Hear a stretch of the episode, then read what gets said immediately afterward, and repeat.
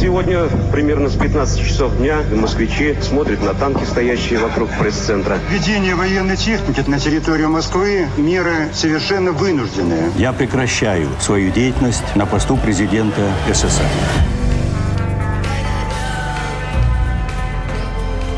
Тридцать лет без СССР. Мой 1991 год. Ну и помню, конечно, этот самый волнительный момент, когда выступал Ельцин. С балкона Белого дома мы победили, и казалось, что просто, ну, знаете, такая эйфория. Все. Никогда обратного уже Советский Союз не вернется. Когда денег нет совсем, грустно и страшно, что не на что купить еды, а впереди холодная и длинная зима.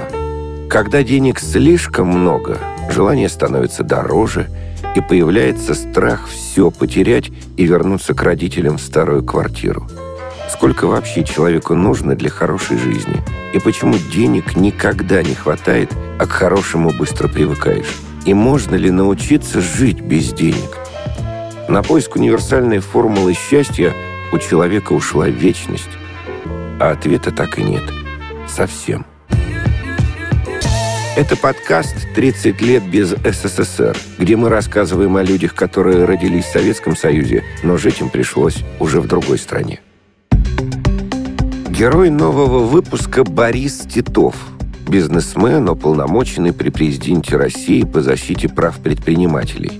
Он закончил факультет международных отношений МГИМО. Пока учился, 6 месяцев провел переводчиком с испанского в Перу – После пошел работать во внешнеторговое объединение. Занимался поставками химпродуктов и технических масел за рубеж. А в 1989 ушел в частную голландскую компанию. Это было второе совместное предприятие, созданное в СССР, где коммерции до этого момента фактически не было. Разве что скромные подработки – Честным трудом я первые деньги свои заработал на том, что я перевозил людей с одной стороны реки на другую на лодке грибной. 10 копеек с человека. Это было недалеко от Москвы, где сейчас деревня Микинина. Это где сейчас стоят огромные эти гранды, большие торговые центры, большие жилые районы. А тогда не было моста даже. И вот люди, приезжавшие из Москвы, им надо было попасть на другую сторону Москва-реки, в поселок Павшино. И вот мы на лодке их возили. И это было какой-то такой ну, заработок. На мороженое хватало. Подождите, а сколько лет вам было? Лет семь, наверное, восемь уже, да. Ну, то есть мы с деревенскими ребятами, это была деревня, да, и мы с деревенскими ребятами, мы там снимали дачу, многие-многие годы снимали мои, а еще бабушка, мой отец там еще, когда был маленьким, они уже там жили летом. Это просто деревня, в которой мы снимали деревенский дом. В советское время, 80-е, 90-е, возможно, и раньше, отношение народа к предпринимателям было неоднозначно. Мне кажется, вообще вот тогда люди особо и не понимали то же самое, что такое кредиты, как работают банки, нет, конечно, нет. Ну, если мы говорим о начале, то, конечно, отношение к предпринимателям было очень хорошее. Потому что вначале все хотели стать предпринимателями. Когда Советский Союз разрушился, когда эти барьеры ушли, да, когда стало возможно заниматься коммерческой деятельностью, открыть кооператив или заниматься торговлей или каким-то производством, хотя производства было очень мало в начале, конечно же, люди все стремились к этой свободе и воспользоваться этими экономическими возможностями. Поэтому к бизнесу было такое доверие начальное, то есть бизнесом занимались очень многие и хотели заниматься.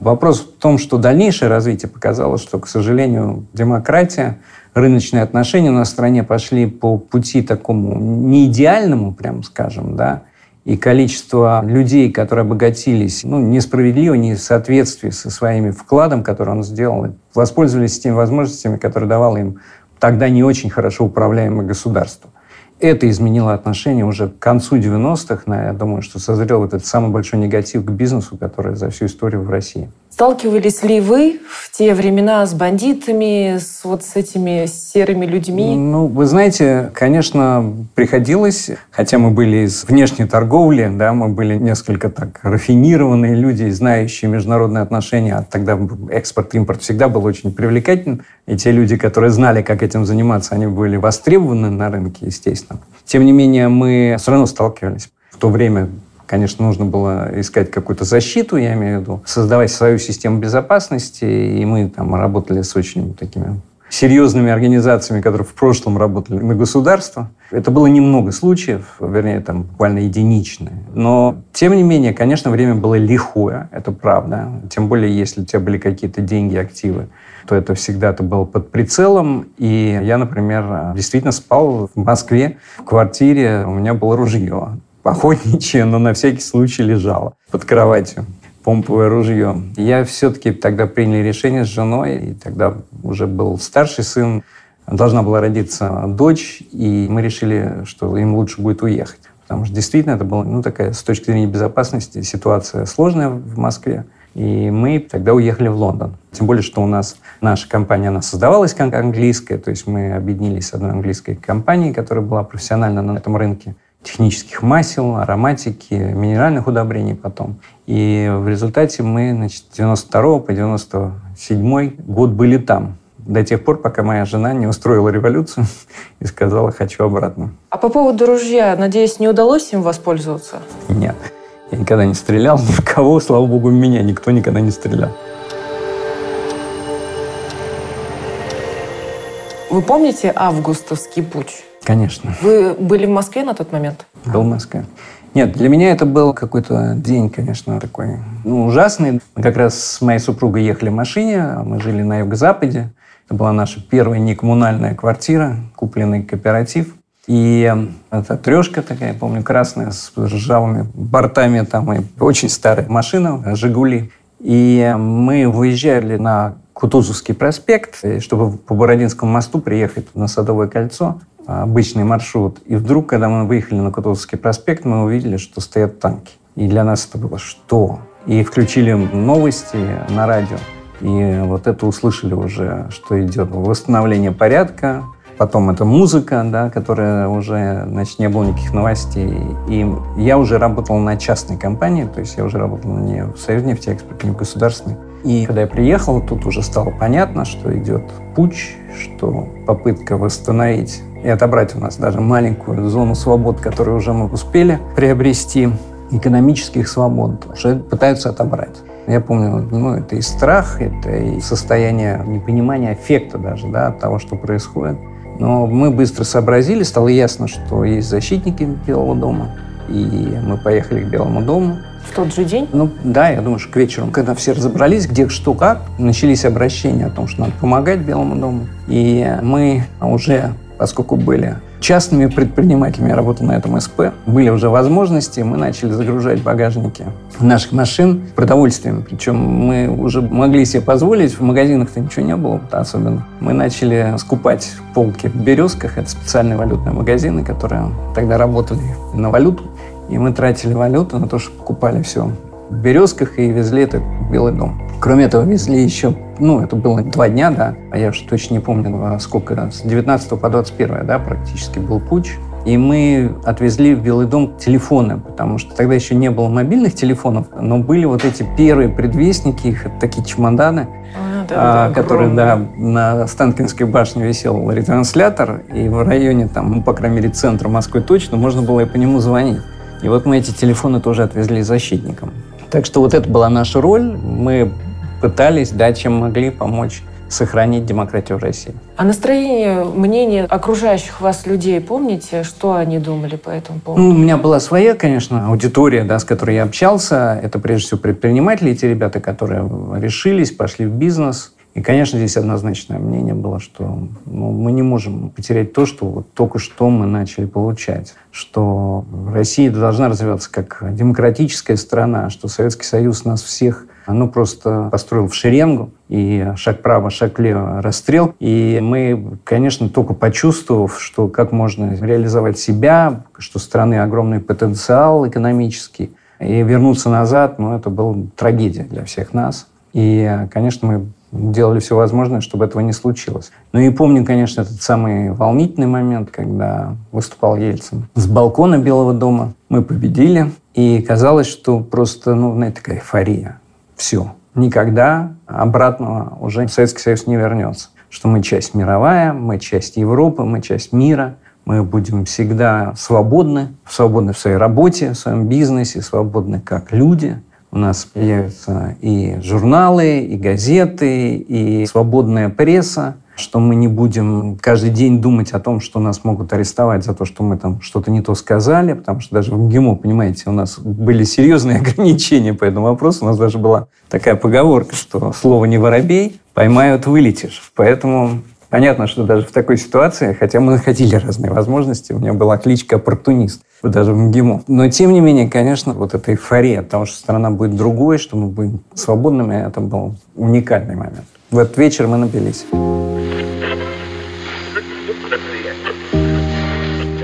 Почему не удалось все-таки построить коммунизм? Ну, потому что это была утопическая идея с самого начала. Я не могу сказать, что утопическое полностью, то есть э, есть с развитием технологий, наверное, будут меняться и какие-то средства платежа, и действительно денег не будет, и все будут равны, но это будет только в тех условиях, когда полностью изменится технологическая основа развития общества, да, то есть это будут другие абсолютно технологии, не связанные с тем, что должны быть все равны там, и не получать деньги за свой труд. Конечно, в тот момент даже невозможно было предвидеть, что это когда-либо случится, тем более будет построено, как Хрущев говорил, там, я помню, к 80-му, по-моему, году, должны были уже построить коммунизм. Потому что, конечно, это не в человеческой природе. Человек всегда должен стремиться к чему-то, и оценка его труда является его денежное вознаграждение. А если нет стремления развиваться, если нет стремления расти, то и общество деградирует, то общество превращается в болото, да, которое уже не способно выжить, и постепенно идет деградация, и тем более в условиях конкуренции с внешним миром, то, конечно, идет просто уход да, с арены. То, что тогда пришел капитализм, для нас был это очень серьезный стимул работать и развивать страну. Потому что, к сожалению, у нас, как мы уже начали об этом говорить, что тот рынок, который был создан у нас в стране, он оказался совсем не идеальным, он оказался таким диким капитализмом, который там, Америка знала еще на рубеже там, 19 и 20 века. Но, наверное, надо было пройти через это, потому что ничто не рождает, ничто нельзя импортировать из-за рубежа или там, чтобы с неба это все упало. Институты должны создаваться, надо проходить период эволюции, на своих ошибках учиться. На чужих ошибках это всегда очень тяжело. Поэтому, не набив шишки, мы не смогли бы, наверное, прийти к тому лучшему капитализму, или как в Европе, Америке это называлось человек Рузвельтовский новый путь, это капитализм с человеческим лицом, или Эрхард в Германии, который создал капитализм для всех, то есть социальный капитализм, то есть тот капитализм, который думает о бедных. И, наверное, вот эта эволюция ну, практически вот проходила у нас в стране. Да. И мы там, к 2000 годам, я думаю, что мы уже жили в другом капитализме. Каждый человек, который жил в Советском Союзе, застал то время, отметил для себя плюсы и минусы той системы. Вы для себя какие-то можете плюсы и минусы отметить? Минусов было много, это правда. Давайте начнем тогда с минусов. Какие минусы? Не, ну минус – это абсолютная несвобода, абсолютный страх постоянно. Ты не можешь думать, ты должен думать как все. Конечно, даже мы жили уже на завершении СССР, а там было больше свобод, чем при сталинизме или даже там 10-20 лет перед нами. То, что прошли наши родители, например. Но все равно это было очень серьезное ограничение. Это постоянная сделка с совестью, да, потому что ты одно говоришь своим друзьям, другое ты говоришь на собраниях комсомольских. Это, кстати, до сих пор у нас в крови. То, что мы не говорим то, что думаем очень часто. Советский Союз у нас прививку эту сделал, и она до сих пор еще чувствуется. Ну и, конечно, это невозможность работать надо, когда ты идешь по этой карьерной лестнице. Сначала там 90 рублей, да, это были такие зарплаты, потом 120, э, как говорил Жванецкий, когда 240, скажите за что? Потому что это уже было выделиться из общего ряда. И, конечно, это невозможность что-то придумать, что-то реализовать. Ну и, конечно, Советский Союз — это такое серое-серое небо, серая-серая масса, которая, ну, совсем не хотелось. Настроение было совсем не бежать вперед.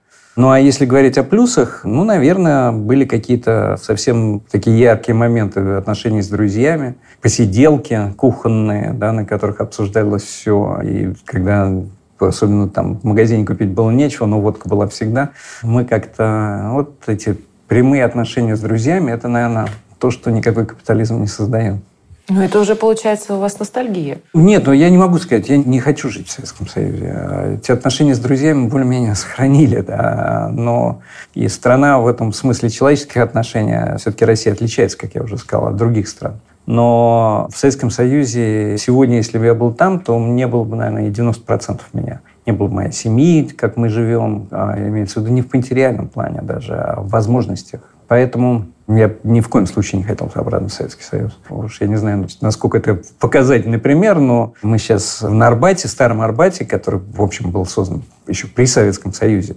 Я туда ходил, такой был магазин «Диета», известный на всю Россию, ну, Москву, по крайней мере, где мы, москвичи, а я жил как раз в Арбатских переулках, там в коммунальной квартире, стоял в очереди за сосисками, потому что там были самые вкусные сосиски, диетические, даже диабетические они называются. Сейчас наша компания собирается открыть очередной ресторан, и я как раз напомнила, да, то состояние, это то же самое помещение, и, конечно, мне нравится сегодня больше как ресторан, чем как магазин с огромными очередями.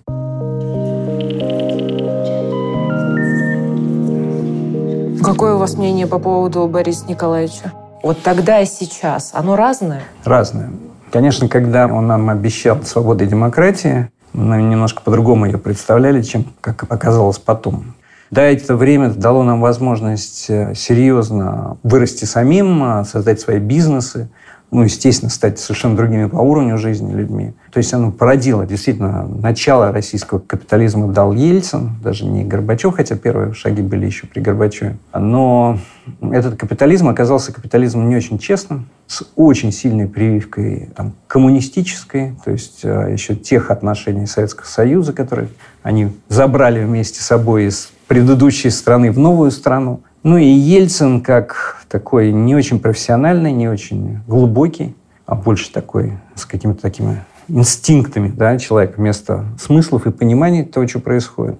И, конечно, в этом смысле я считаю, что время могло быть другим. Хотя оно было полезно с точки зрения эволюции капитализма из вот этого дикого, который был создан Ельцином, в капитализм более цивилизованный, который мы уже создавали ну, там, 2000-е годы. Но вопрос в том, что экономическая политика, которая тогда реализовалась, а Ельцин как бы выбирал с помощью своих помощников путь, и этот путь оказался совсем неправильным. То есть э, путь гайдаровских реформ, я сегодня их оцениваю, я, честно говоря, может быть, уже задним числом можно об этом говорить, э, может быть, не совсем правильно, потому что тогда нам действительно были даны огромные возможности. Но сегодня мы занимаемся макроэкономикой, мы видим, как это происходило в других странах, как э, в общем нужно было. Мы изучаем этот период. У нас есть Институт экономики роста имени Столыпина. Конечно, в тот момент отпускать цены когда в России не было конкуренции никакой, когда в каждом отдельном а, отрасли, секторе, регионе, районе, городе, поселке существовали свои монополии, а это все давало возможность сразу поднять цены хаотично, да, поднимать цены. Действительно, мы увидели галопирующую инфляцию в результате.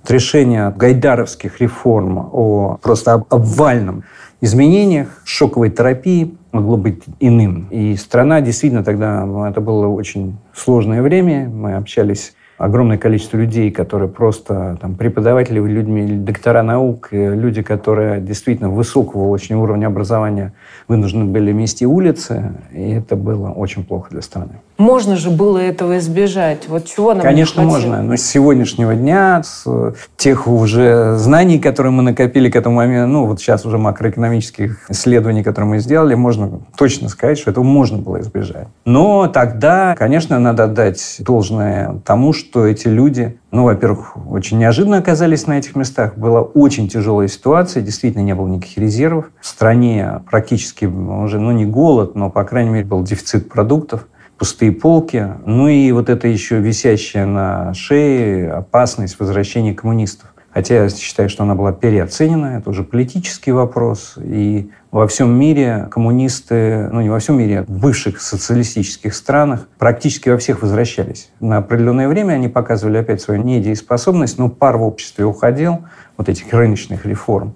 И, в общем, рыночники возвращались, демократы возвращались. И практически во всех странах установилась сегодня демократическая правления. Но у нас вот этого не произошло, и в результате очень сильно накопились внутренние противоречия внутри общества. А что можете сказать по поводу Горбачева? Э, вы знаете, он, э, как бы там, я очень от многих слышу негативные отзывы, что он, вот там он мог все сделать по-другому. Но вот он был еще более тяжелой ситуации, чем Ельцин. И, конечно, он был один.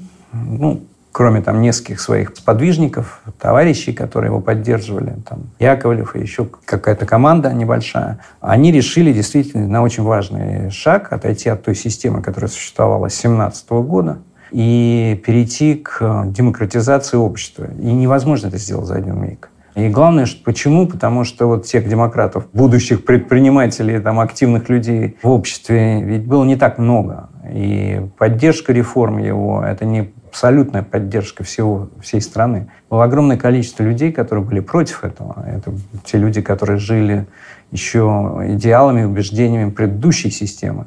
И пойти, главное, что они были вот прямо в руководстве страны, э, в соседних кабинетах все сидели.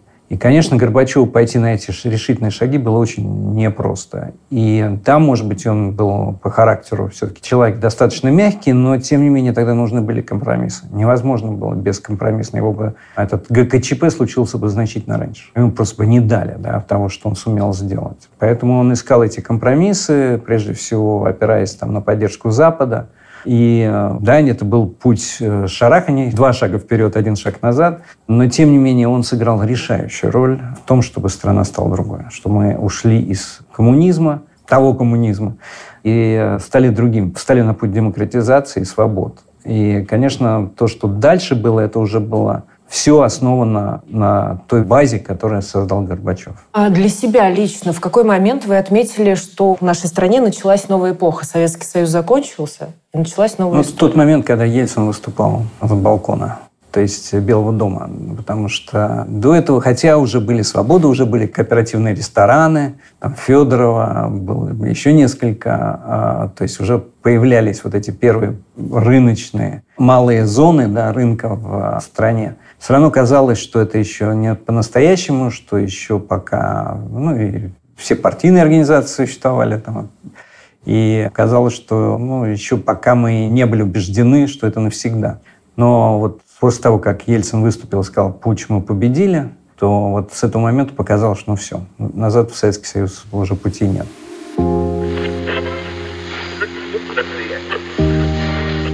Что не хватает, хотелось бы перенести из Советского Союза? Ничего не хочу переносить из Советского Союза. Конечно, сегодня молодому поколению, которое, наверное, слышит некие такие очень интересная история о Советском Союзе, о пионерах-героях, там, эмоциональном настроениях в обществе, да, вот о честности и порядочности. Создается впечатление, что Советский Союз это был какое-то особое государство, где все было выстроено, где серьезно все управлялось, все было справедливо и честно. Это не так. Не было идеала в Советском Союзе. И ни честности, ни ни, ну, тем более не свобод, ни тем более материального благосостояния. Потому что, не говоря о богатстве, а элементарно каждый вставал с утра и думал, где достать бутылку кефира. Бежать, потому что он кончится к 9 утра, с 8 до 9. И это все ну, далеко не идеал общества, наоборот. И поэтому, когда вы думаете об этом, все-таки несколько надо вот подумать о другом. А что дало наше общество людям, насколько сегодня мы живем по-другому. И, конечно, сегодня такие настроения еще появились какого-то возврата. Вот этого нельзя допускать ни в коем случае. Очень легко оказаться опять за железным занавесом, очень легко оказаться запертым и под руководством партийной какой-нибудь там очередной организации, да, и под наблюдением, и оказаться стоящим в очереди в пустом магазине. Поэтому только вперед. И финальный вопрос я хочу задать. Вот когда ты студент, ты больше мечтаешь о материальном, чтобы была там квартира, машина, не знаю, еще что-то, да, бытовая техника, ну, чтобы все было хорошо, чтобы не думать о том, где завтра ночевать, как жить. А вот спустя время, когда уже добился вот этих первых важных пунктов, о чем мечтаете? Я не буду кривить душой и говорить о том, что мы сегодня вообще не зависим от денег. А, хотя я услышал одно выражение одного моего товарища, кстати, не какого-то великого деятеля, который который сказал, что высшая цель материального состояния – это в том, чтобы не думать о деньгах. То есть, когда у тебя нет кошелька в кармане, ты вообще не думаешь о том, что нужно за что-то платить. То есть, ты не можешь себе позволить. Но э, это такое изречение, в принципе, правильно. Не хочется думать о деньгах. Вот это вот, наверное, высшее действительно достижение, потому что ты тогда свободен от денег. Вот эта свобода от денег, как одна из высших целей, которая у тебя есть. Ну, конечно, если тебе нужно там 10 яхт или 28 самолетов, то это, конечно, другая история. Все задачи, которые, ну, как бы мне кажется, необходимы в жизни, они не такие большие.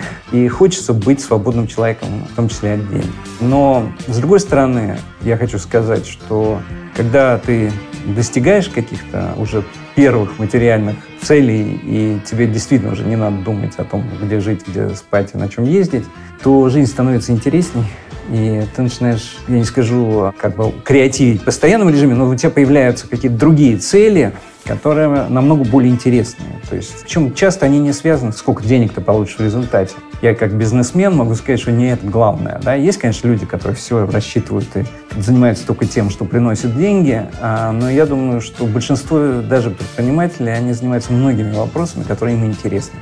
Они живут не ради денег, они живут ради интереса, ради каких-то задач, которые греют им сердце. И эти задачи могут быть и бизнесовыми, потому что интересно, а могут быть абсолютно там гуманитарными, потому что э, тебе греет сердце, что ты помогаешь кому-то могут быть спортивными, да, потому что ты хочешь свой организм привести в высокую физическую готовность, и это интересно, ты живешь, дышишь по-другому, да, у тебя настроение другое. Вот эти все интересы, они рождаются, и ты ими можешь заниматься больше, чем когда ты только на первом этапе. Вот это надо, наверное, ставить главной задачей. Э, надо добиться того, чтобы было столько денег, чтобы о них не думать.